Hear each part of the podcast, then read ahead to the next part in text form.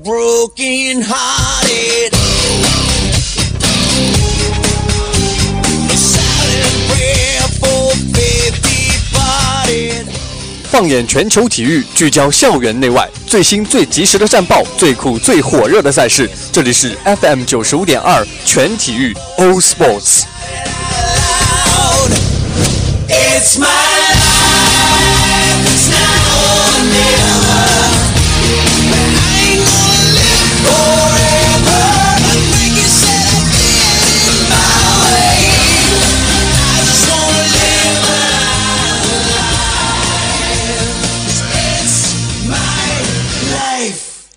It's my life, All Sports。I Don't feel like going home, but all my cash is gone. Yeah, I got nothing to do tonight.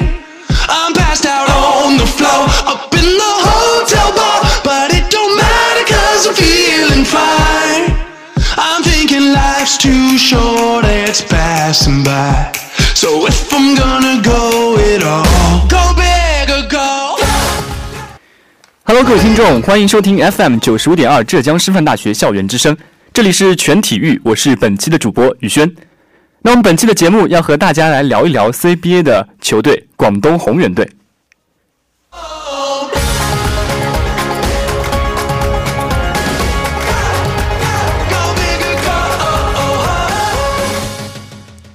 首先，我们来看本期节目的主要内容。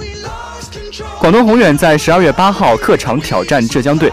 经过一个晚上的鏖战，广东最终险胜浙江。这场比赛后，广东已经连续十七场比赛未尝败绩，以十七连胜的战绩高居联盟的第一名。本赛季的广东势如破竹，仿佛无人能敌。犹记得上赛季，广东一路跌跌撞撞闯入总决赛，却因为阵容不全，遗憾遭到淘汰，未能成功问鼎。近三四年来，广东队每次都是无限次的接近总冠军，却又无数次的与总冠军擦肩而过。本赛季的广东在出征仪式上，直接将自己的目标放在了总冠军上，力求在本赛季夺取自己的第九个总冠军。那么，广东究竟为什么如此渴求一座总总冠军？又是什么支持着广东创造了本赛季的不败金身呢？就让今天的全体育带着你去探寻这些问题，看一看广东宏远队本赛季辉煌背后的那些事儿。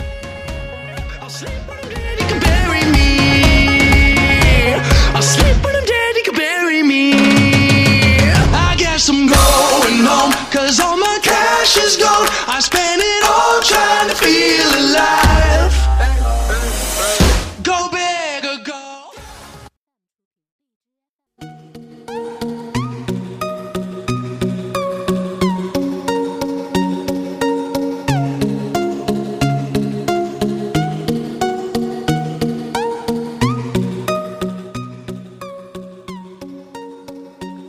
王朝球队不甘落寞。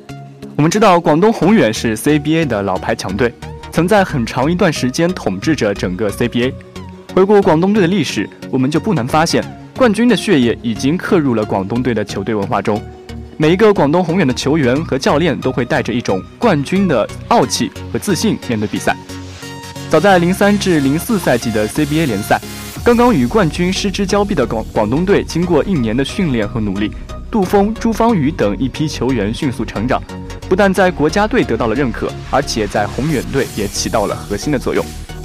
教练兼队长的李群仍是全队的灵魂，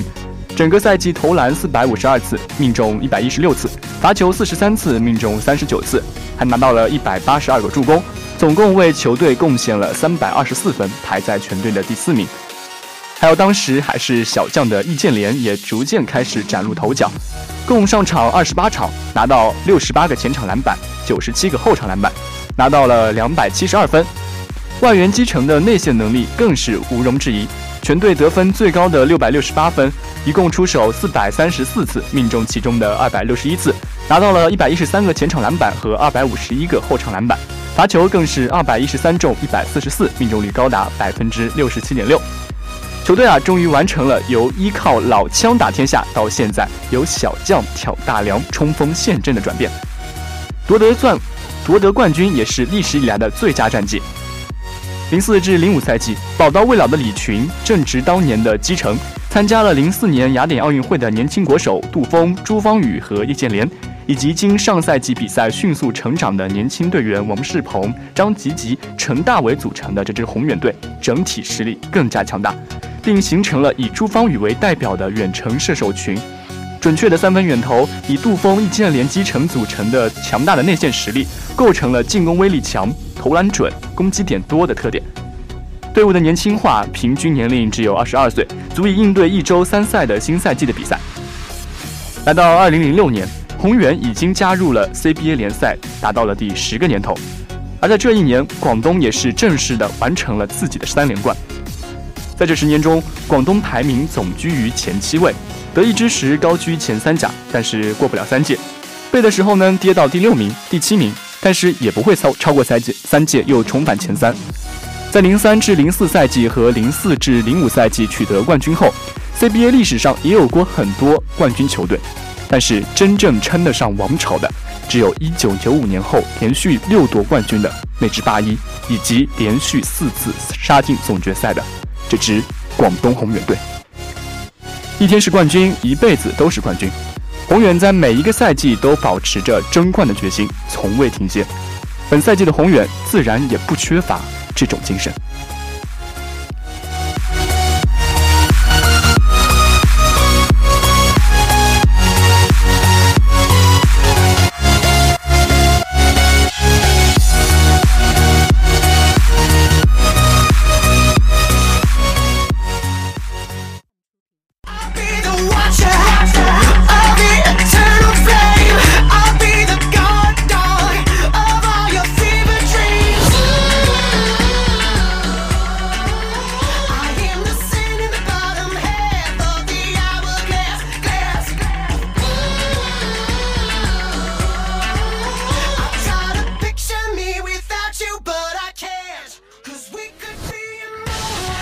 那我们前面聊到了广东队的这个历史悠久的文化，帮助他们能够在心中形成一种不夺冠也是不好意思的这种理念。那我们再来谈谈他们本赛季的阵容。我们知道，广东队目前拥有着易建联、周鹏、赵睿、孟铎、任骏飞和胡明轩六大国手，本土实力增强的同时，还有一个可喜的方面，就是他们今年夏天的引援速度比以往快出很多。过去的几个赛季，广东队无论是本土球员还是外援引进都显得很拖沓，外援能力水平一般，内援也没有什么像样的引进，还送走了不少优秀全球员。因此啊，广东宏远俱乐部这几年的表现保守，也是非常的受球迷诟病。但是今年夏天，广东队早早签下前北京首钢大外援莫里斯作为球队下赛季的大外援，说起这个外援，可属是内线的大杀器之一。莫里斯不属于一个高大的内线，但是他小时候是打后卫出身，比别人矮，内线攻不进去，却练就了一手中投功夫。从他于一一至一三两个赛季的百分之五十的二分球命中率，完全可以体现出这一点。他的身体比较灵活，碰上比他壮的不如他速度快，碰上比他快的又输在了力量上。总之啊，莫里斯在 CB 的能力还是毋庸置疑的。之前在北京征战的四个赛季里，莫里斯的场均出场时间皆超过了三十分钟，场均得分也达到了二十分以上。正是莫里斯在北京首高效力期间，北京队分别在一一至一二、一三至一四以及一四至一五赛季里三度荣膺总冠军，开创了北京篮球的一大盛世。尤其是在二零一四至一五赛季的 CBA 总决赛里面。莫里斯更是展现出了绝佳的水准，场均砍下三十二十三分、十二篮板、二盖帽。也正是莫里斯在内线同心将内线群的死杠，帮助北京队最终获得了总冠军。我们还记得，在最为关键的第六战上，莫里斯砍下了三十分、十一篮板的两双数据，尤其是在末节里面八投全中，砍下十七分，助北京顶住了新疆队最后时刻的反扑。在 CBA 赛场上，莫里斯也许不是个人能力最突出的外援，但是对于广东队来说，他却是最适合球队战术体系的大个子。他那无解的中投，他的穿插策应，以及谦逊的性格，都在最大程度上贴合了广东队快打旋风的风格。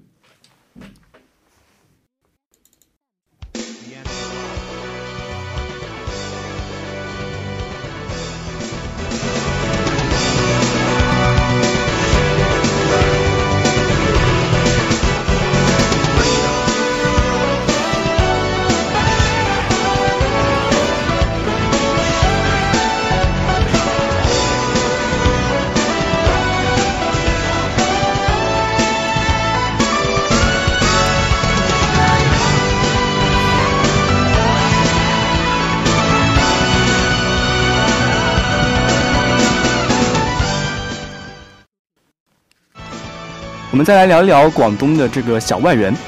广东队最近签下了前 NBA 老鹰队的后卫德莱尼。这位小外援呢，在这个赛季刚刚登陆 CBA，之前曾效力于多个不同的联赛。2015至16赛季，他效力于俄罗斯的，呃，这个库班火车头队。在31场欧冠联赛的比赛中，德莱尼场均出战33分钟，得到16.3分、3.4个篮板、5.5次助攻和0.9次抢断的全面数据。两分球命中率为45.3，三三分球命中率高达百分之40.2。其中得分排名欧冠联赛的第二位，带领球队夺得欧欧冠联赛的第三名。欧冠四强赛，德莱尼半决赛得到了二十六分、三篮板、四助攻；三四名比赛得到了二十一分、五篮板、四助攻、四抢断，入选欧冠最佳阵容第一阵容。德莱尼德莱尼拥有着全面的能力，是一个偏向组织型的后卫，能够保证广东进攻的流畅性。而且广东队还在今年的 CBA 选秀大会上首次出手，在首轮和第二轮都选中了球员，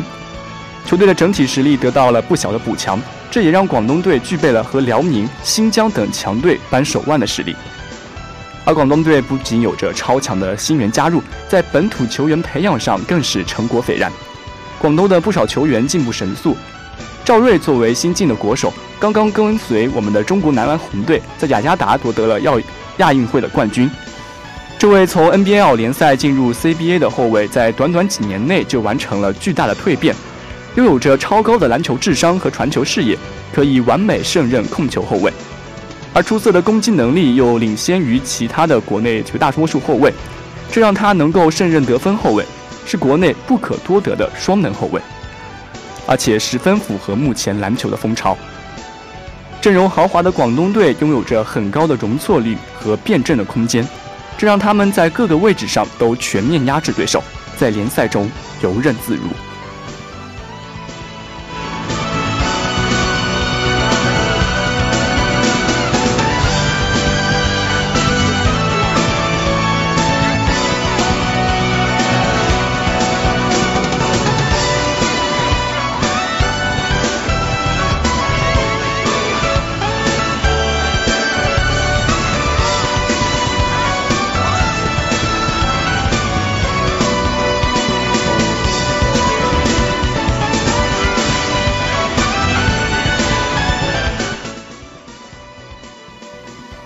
知道啊，近几年 CBA 的许多球队迅速崛起，CBA 呢也早也不是当年那个一家独大的环境了。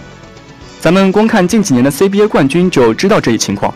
二零一六年，四川凭借着强大的三分三外援杀出重围，在总决赛战胜辽宁队取得队史首冠；而一七年则是新疆队兑现了自己在舰队上花费的金钱和精力，一路横扫拿下当年的冠军宝鼎。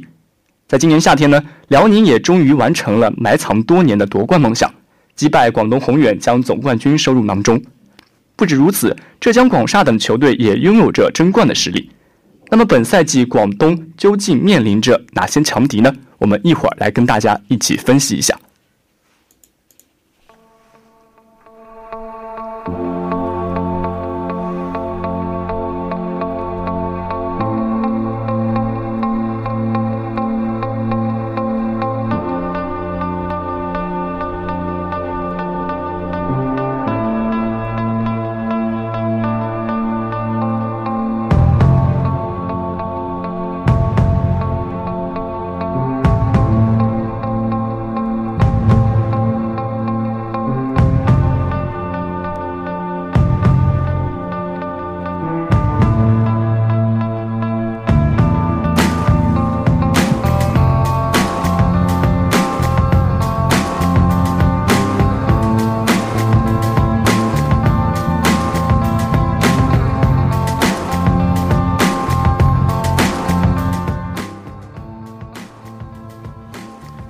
首先啊，我们来看这个辽宁队，力求卫冕的辽宁绝对是广东队不可忽视的一个对手。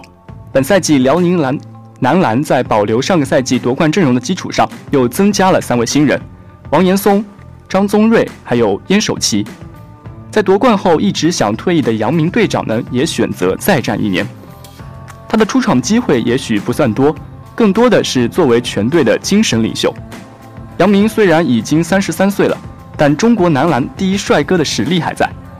有郭艾伦、赵继伟这样的国内顶级后卫，他只需要做好更衣室老大哥的角色就可以了。高岩师的高诗岩的回归呢，也是弥补了赵继伟养伤这段时间后卫轮转的空缺。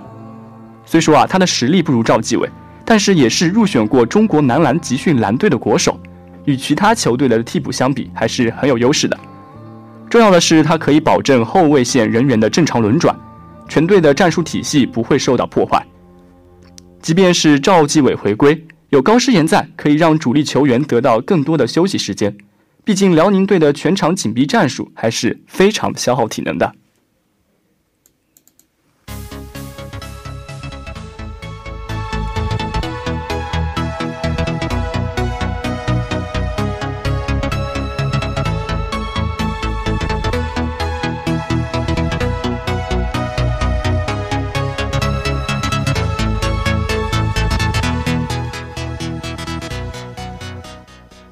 而在赵继伟缺席的这段时间里面，辽宁队的后场组织大任也许会落到刘志轩这位全能锋线的头上。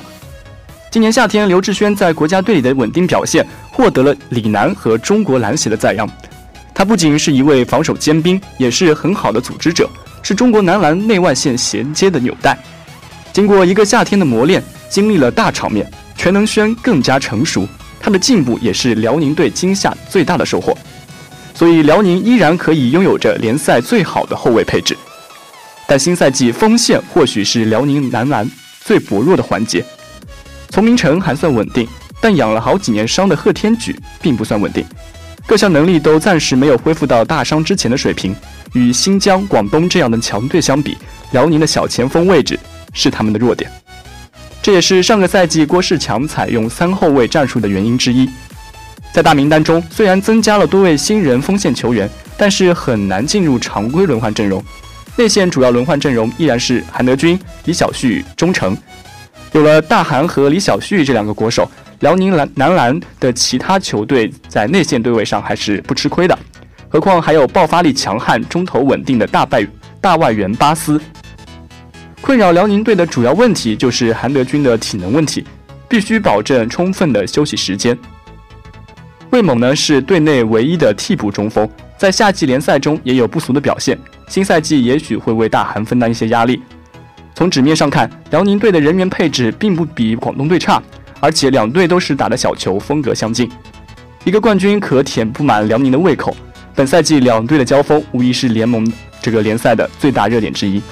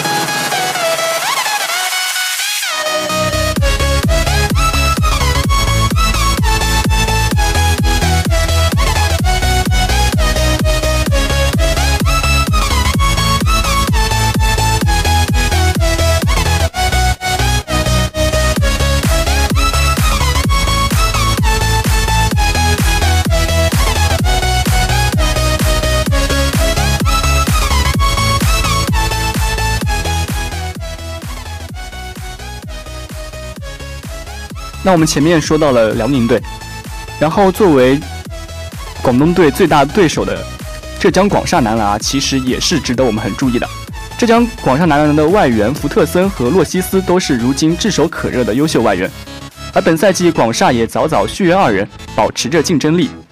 新赛季啊，浙江广厦队虽然与两位外援都续了约，但是他们身上的一些关键问题还是需要在新赛季开始之前得到改善或者解决。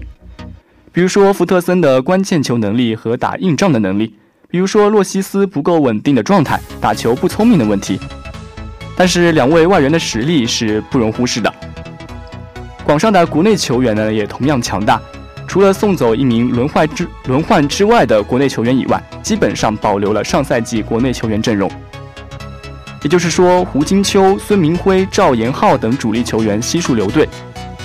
今年夏天，浙江广厦有两名球员入选了国家队名单，一名球员入选了中华台北队名单。其中啊，孙铭徽入选了中国男篮红队，为国出征雅加达亚运会。作为球队首发控卫的孙铭徽，场均贡献五点二分、二点四篮板、四助攻，还有零点二次抢抢零零点二次盖帽和零点六次抢断，但是同时也送出了一点六次犯规、一点六次失误。总命中率百分之三十六，三分球命中率百分之二十八点六，罚球命中率百分之六十六点七。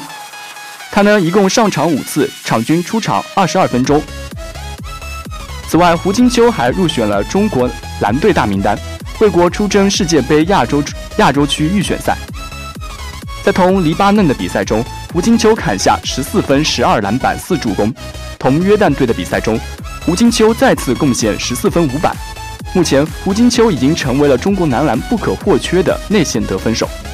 他在攻防两端的表现已经征服了球迷，征服了对手。而此前几个赛季，胡金秋还是 CBA 赛场上名不见经传的一名小将。而中国库里赵岩浩也在不断的增强着自己的实力，进步飞速。这些国内球员个个都可以独当一面。面对这样一支广厦。广东队呢，绝对不能放松。而在南区的两支队伍也有着更多厮杀的机会。无独有偶，广厦男篮现任主教练正是当年带领广东取得三连冠的李春江指导，所以啊，广厦将是广东夺冠路上的又一只拦路虎。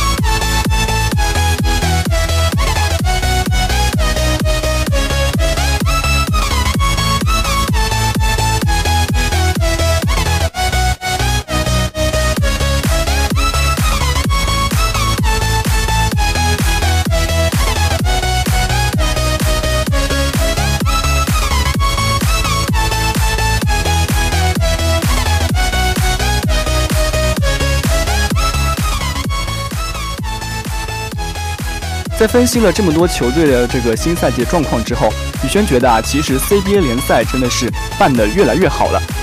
以前呢，我们可能会更多的选择观看美职篮，是因为觉得国内的联赛在各种方面做得不够出色，然后球员的水平、竞技状态也离 NBA 有着很大的差距。但是如今啊，其实放眼整个 CBA，我们发现能力出众的，嗯，包括运动能力出色的、投篮投得准的球员也真的是不在少数。每天晚上其实是 N 是 NBA 没有比赛的时间，而在这个时候呢，可能更可能更多的中国观众会去选择打开电视机，收看这个 CBA，因为毕竟是在我们中国嘛。然后每天晚上的比赛也是能够符合大多数观众的这个呃时间的要求的。然后我们不管是在 CBA 的这个球员能力方面，还是球场的设施方面，其实都在逐年的提高。也就在前段时间呢，我跟同学也去到了这个呃八一队的主场看了一场 CBA 的联赛。我觉得啊，其实在这个球场里面的感受还是非常好的。这个球队的氛围，然后球场这个文化，还有现场搭起的这个观众的情绪，都是能够让我们感受到这个竞技体育的魅力的。包括我在前段时间网上看到，CBA 与 NBA 差距最大的一个方面是这个现场的录像方面，呃。为什么很多人觉得看 NBA 更有质感呢？是因为这个现场的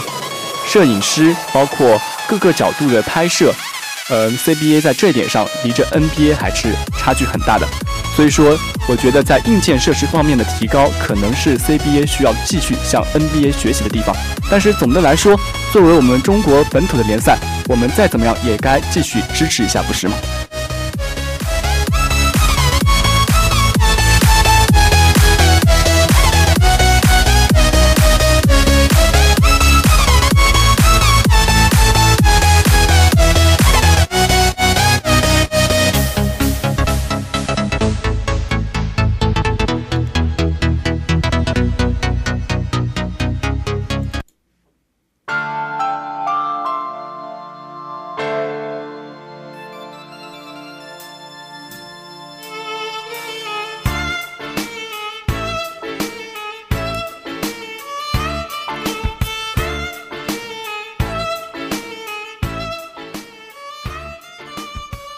嗯，我们再来跟大家一起回顾一下我们本期全体育的主要内容。首先呢，我们是分析了广东队的这个处于十七连胜的状态，然后觉得他们这个状态的很大一部分原因是因为广东的优秀的历史传统。